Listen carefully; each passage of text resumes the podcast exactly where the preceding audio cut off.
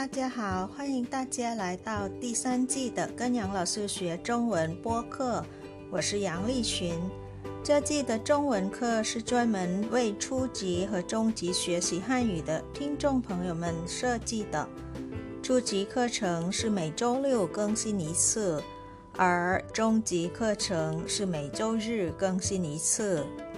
Hi everyone, welcome you all to the third season of Study Chinese with Teacher Yang podcast. I'm Yang Li Liqun. The Chinese lessons in this season have been especially designed for the Chinese language learners who are in the beginner and the intermediate levels. The lessons for beginner level will be broadcasted every Saturday, whereas those for intermediate level will be broadcasted on Sundays. We have known some vegetables and fruits for summer and some desserts and drinks for summer.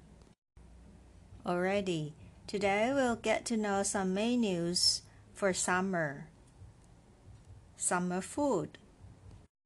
Today's word is 食品, food, 食品.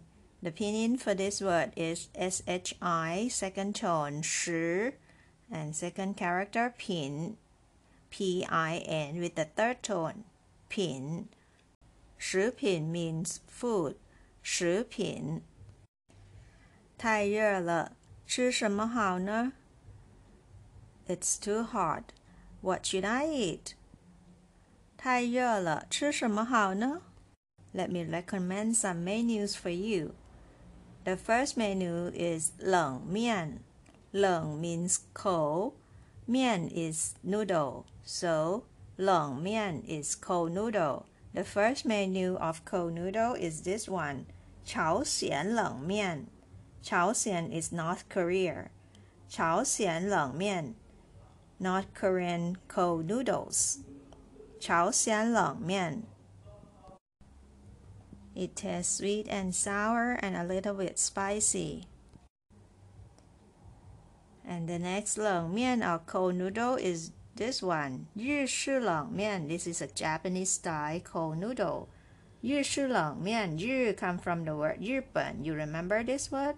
日本 is Japan, right? So 日式,式 here means style. 日式冷面, Japanese cold noodles. Have you tried it before? It's fresh and cold. Next one, Another menu is 凉拌面,凉拌面 cold dry noodle. The first cold dry noodle dish that I want to recommend is this one, 凉拌鸡丝面.凉拌鸡丝面,鸡丝 is shred chicken. So 凉拌鸡丝面, cold noodles with shredded chicken. 凉拌鸡丝面 cold noodles with shredded chicken. Next, 凉拌面 is 麻酱拌面. Mahjiang is sesame sauce. 麻酱拌面 sesame sauce noodle. Let's look at the next menu. Have you seen this one? It's called 凉粉 cold jelly noodles. 凉粉 This kind of noodle is made of green bean flour. Its texture is like jelly. So 凉粉 is cold jelly noodles. And another menu that I like to recommend is 凉拌菜. So in China there are various kind of 凉拌菜. Let me recommend some for you. First 凉拌菜 is 拍黄瓜 So this is cucumber salad, 拍黄瓜, cucumber salad. Next 凉拌菜 menu or cold dish, it is this one. 凉拌皮蛋豆腐. Tofu is tofu or bean curd. 皮蛋 is century eggs. 凉拌皮蛋豆腐 chilled tofu with century eggs. Have you tried this kind of eggs? It doesn't look very nice, but it tastes okay. It is called 皮蛋 or century eggs.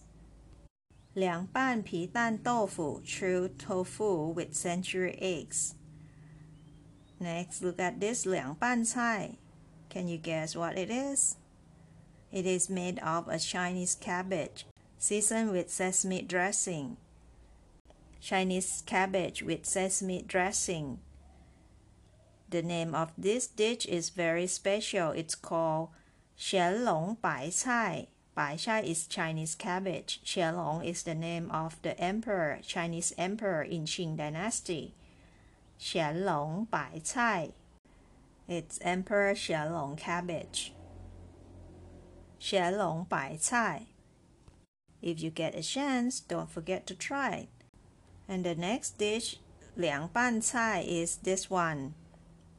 It is fruit with some sauce. It's called 山楂雪梨 snow pear topped with Hawthorn sauce. 山楂雪梨 Hawthorn is very nice for your digestion and also for your appetite. So 山楂雪梨, li is good for your um, Calf also. So this dish is very nutritious. I highly recommend this dish. Shanzha Li, snow pear topped with hawthorn sauce. And last but not least, bingzhou cold porridge. You might have tried the normal porridge, the hot one, but this one is very special. Bingzhou is cold porridge. I'll talk more about bingzhou next week. Bingzhou cold porridge. That's it for today's lesson. Let's come back to review 夏季食品 or summer food. 夏季食品. The first type of summer food for today is long mian, liang ban mian of liang fen. These are all about cold noodles. First cold noodle, chao xian leng mian, North Korean style cold noodle, chao xian leng mian. Next one, 日式冷面 Japanese cold noodle, 日式冷面。Next one, 凉拌鸡丝面，凉拌鸡丝面。Cold noodle with shredded chicken，凉拌鸡丝面。Next one, 麻酱拌面，sesame sauce noodles，麻酱拌面。And next is cold jelly noodles. It's called liang fen liang fen called jelly noodles. And let's look at another menu called liang ban cai. There are pai huang gua, cucumber salad, pai huang gua. Next one, liang ban pi dan tofu, liang ban pi dan tofu, chilled tofu with century eggs. Next one. 干隆白菜，干隆 cabbage。干隆白菜。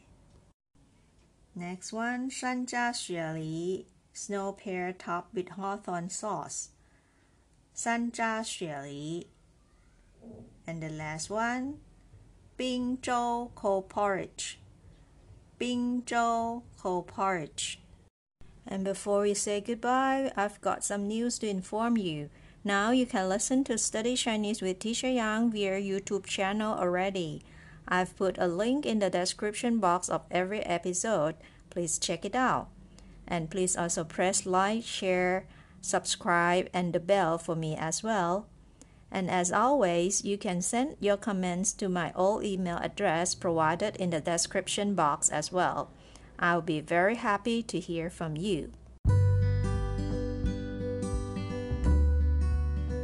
这就是今天的课了，感谢大家收听，跟杨老师学中文。我学习，我聪明，我快乐，耶！I study, I'm smart, I'm happy, yay! Thank you for listening. See you all next time. Bye. 下次再见。